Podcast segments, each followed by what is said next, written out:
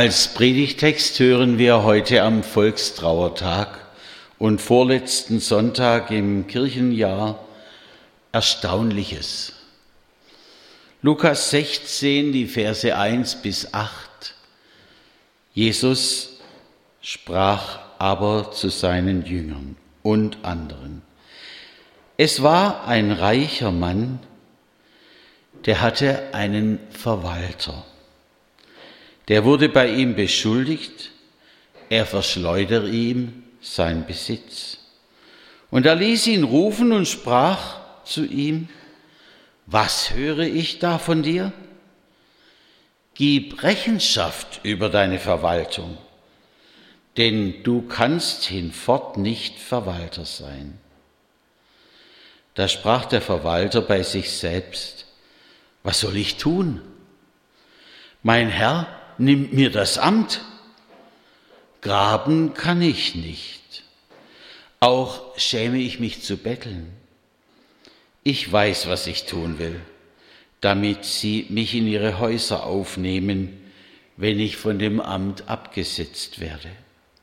Und er rief zu sich die Schuldner seines Herrn, einen jeden für sich, und sprach zu dem ersten, wie viel bist du meinem Herrn schuldig? Der sprach, hundert Fass Öl. Und er sprach zu ihm, nimm deinen Schuldschein, setz dich hin und schreib flugs 50. Danach sprach er zu dem zweiten, du aber, wie viel bist du schuldig?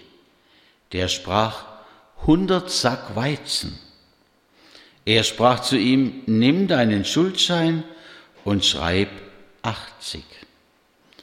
Und der Herr lobte den ungerechten Verwalter, weil er klug gehandelt hatte.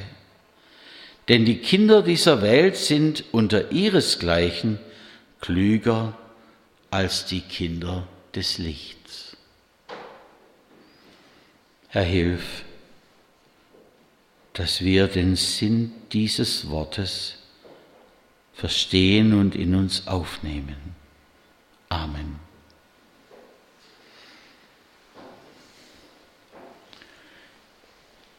Immer wieder in der letzten Zeit gibt es Worte Jesu, über die wir uns wundern. Neulich war die Rede vom Schwert, das ein Christ auch haben soll, obwohl, obwohl er sagt zu Petrus, stecke dein Schwert in die Scheide. Und hier lobt der Herr diesen Verwalter, er hätte klug gehandelt, obwohl der ein ganz schön fieses Stück abliefert hier. Ein Betrüger. Schuldscheine lässt er umschreiben, kürzt sie zugunsten des Schuldners und so, dass der, für den er arbeitet, geschädigt wird. Normalerweise kommt man für sowas ins Gefängnis, nicht wahr? Warum macht er das? Macht er es, weil er diese Schuldner mag? Der Verwalter steht mit dem Rücken zur Wand. Das ist klar. Gib Rechenschaft, sagt er, über deine Verwaltung, sagt der Herr, denn du kannst hinfort nicht Verwalter sein. So hatte es der Herr zu ihm gesagt. Und er spürt, meine Lage ist brenzlig. Wenn sein Chef erstmal die Bücher gesehen hat, dann würde alles herauskommen, wie er mit dem Geld des Chefs umgegangen ist. Was sollte er nur tun? die Unterlagen fälschen? Hm, dazu reichte schon die Zeit nicht mehr. Jetzt wird alles ans Licht kommen und dann, dann bin ich entlassen. Und eine neue Stelle kann ich mir abschminken. Die Chefs, die haben doch untereinander Kontakt. Heute würde man sagen beim Golfen, da redet man solche Dinge, selbst wenn in einem Arbeitszeugnis davon nichts steht. Die wissen alles. Und da bin ich abserviert, erledigt. Keiner wird mich mehr nehmen. Was soll ich nur machen? Auf dem Bauarbeiten, oh je, körperlich habe ich schon lange nicht mehr gemacht, bin womöglich schon kurzatmig. Und die Zeit läuft ihm davon. Es bleibt ja kaum Zeit. Gibt es denn keinen Ausweg mehr? Stellen wir uns mal vor, ein Bundeskanzler, ich fange mal gleich ganz oben an, ein Bundeskanzler würde ahnen, diesmal reicht's mir nicht mehr. Jetzt werde ich nicht mehr gewählt. Was mache ich bloß? Er gibt sich nach außen siegessicher, gehört ja dazu. Aber im Inneren weiß er, es geht nicht mehr gut. Auf einmal kommt ihm eine Idee. Jetzt habe ich sie noch, die Macht. Noch kann ich mir Freunde schaffen, bei denen ich später Unterschlupf kriege. Gibt's das nicht heutzutage? Oder ich denke an einen Staatschef der ehemaligen DDR. In Chile gab es eine kommunistische Partei, die die Führung hatte. Ich bin ganz sicher, sie wurde von der DDR auch finanziell unterstützt. Wo fand dieser Staatschef noch nachher Unterschlupf? Mitsamt seiner Frau in Chile. Wir merken also, das, was Jesus hier erzählt, das ist wirklich nicht realitätsfern. Das gibt es bis heute. Ich schaffe mir Freunde, bevor ich gestürzt werde. Wie kriege ich sie, die, die, Freunde, so auf die Schnelle? So denkt der Verwalter in unserer Geschichte. Und er versucht, die allerletzte Zeit, die ihm bleibt, zu nutzen. Berechnend, blitzschnell sucht er seine letzte Chance, solange er den Besitz seines Herrn noch in der Hand hält. Und er rief zu sich die Schuldner seines Herrn, einen jeden für sich und fragte den ersten, wie viel bist du meinem Herrn schuldig? Er sprach hundert Eimer Öl und er sprach zu ihm, nimm deinen Schuldschein, setz dich hin, schreib flugs 50. Ist das durchtrieben, nicht wahr? Er, er beraubt seinen Chef. Es wird ja eh alles rauskommen, dann ist es vollends egal. Ich brauche Menschen, die mir etwas verdanken. Ich brauche Menschen, die mich nachher aufnehmen. Was soll ich denn tun sonst? Ich habe doch keine Chance. Aber die nutze ich. Warum erzählt uns Jesus so eine Geschichte? Sollen wir die Liederlichkeit dieses Verwalters nachmachen? Jesus sagt doch auch, ich bin die Wahrheit. Worauf kommt es ihm an? Am Schluss unseres Gleichnisses lesen wir es. Die Kinder dieser Welt sind unter ihresgleichen klüger als die Kinder des Lichts. Darauf zielt er ab. Ihm kommt es also auf die Klugheit an. Und da denke ich, gibt es noch ein Gleichnis, das sogar so überschrieben ist. Die törichten und die klugen Jungfrauen, deren Lampen brennen. Ich denke, Jesus will uns sagen, legt eure Hände nicht einfach in den Schoß. Und selbst wenn eure Lage aussichtslos ist, dann geht immer noch was. Wir sollen nicht sagen, Schicksal komme über mich, sondern handeln, jetzt und gleich im Augenblick. Wenn ich weiß, mir bleibt keine Zeit, es wird alles ans Licht kommen. Wenn Gott mein Leben anschaut, so wie wir es vorhin gesungen haben, wir müssen alle offenbar werden vor dem Richterstuhl Christi, wenn er kommt zu richten, die Lebenden und die Toten, dann sollen wir nicht einfach zuwarten, bis es aus ist, sondern klug sein. Nicht alles auf eine Bank schieben, auf die lange Bank. Nicht denken, morgen ist auch noch ein Tag. Da kann es schon zu spät für uns sein.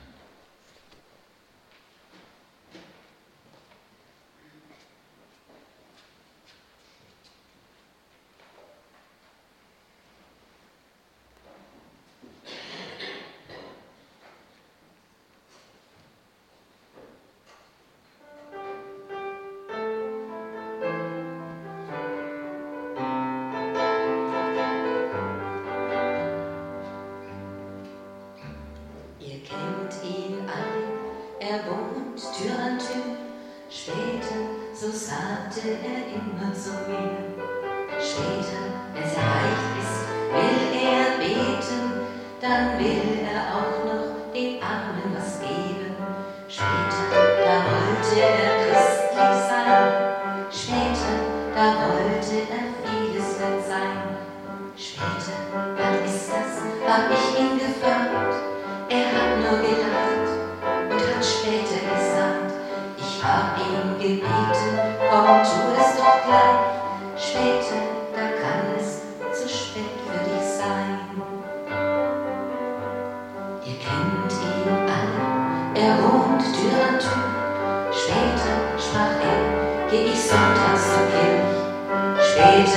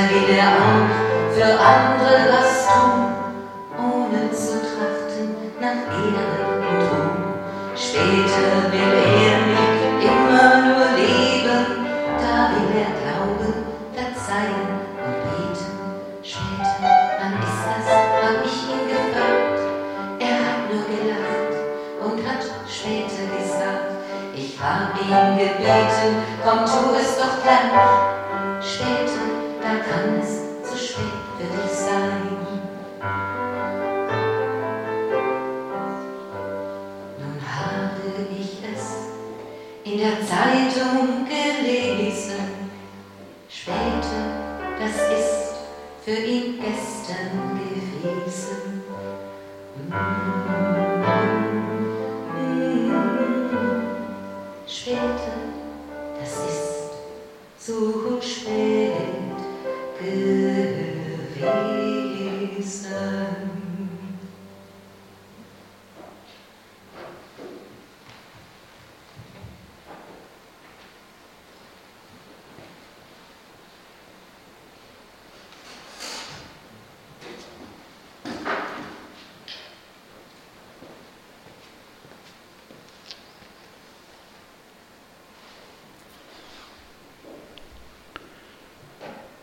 So. Nichts Gutes haben wir verdient in dem Gericht, auf das wir zugehen. Wenn wir mal anfangen, in der Bergpredigt zu lesen und merken, dass nicht nur unsere Taten, sondern auch unsere Worte und Gedanken hier mit vor dem Richter stehen, dann hat keiner auch nicht einer verdient, aufgenommen zu werden. Brauchen auch wir einen Freund, wie dieser Verwalter, einen, der uns aufnimmt, einen, der uns schützt und hilft? Was nützen denn uns alle unsere Scheinsicherheiten? Aber wer, wer kann uns so ein Freund sein und werden? Nun, es gibt einen, der sogar zu einem Schwerstverbrecher sagt, heute noch wirst du mit mir im Paradiese sein.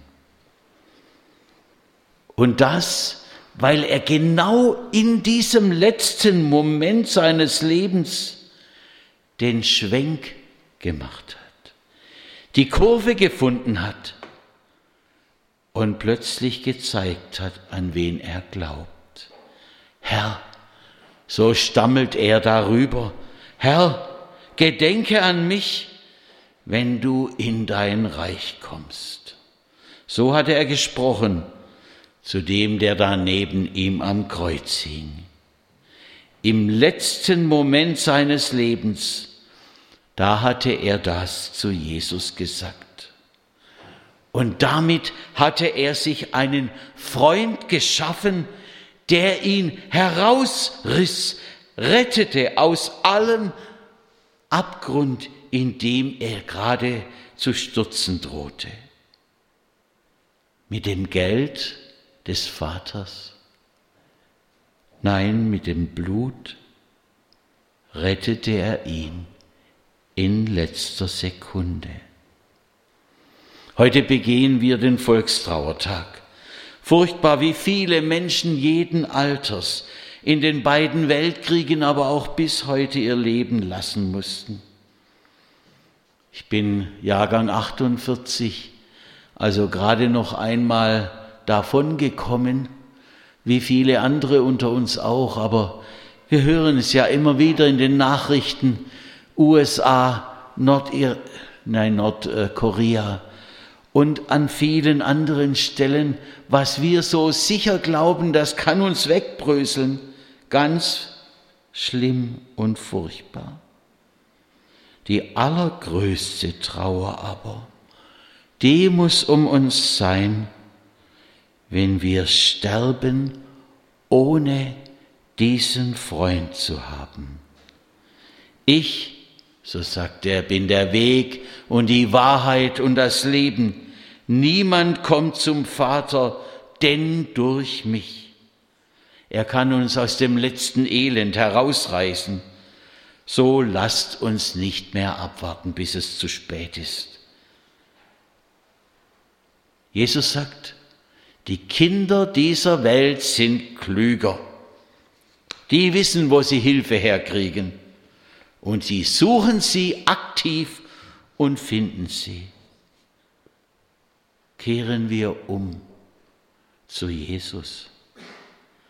Er hat sein Leben für uns hingegeben am Kreuz. Kehren wir um zu dem, der uns wirklich lieb hat. Heute ist das unser Auftrag. Heute und nicht irgendwann. Lassen wir uns umkehren vom Hass zur Liebe. Jesus kann uns seinen Frieden in unser Herz legen und uns helfen, auch wenn die Zeit dazu schon zu spät scheint. Er kann.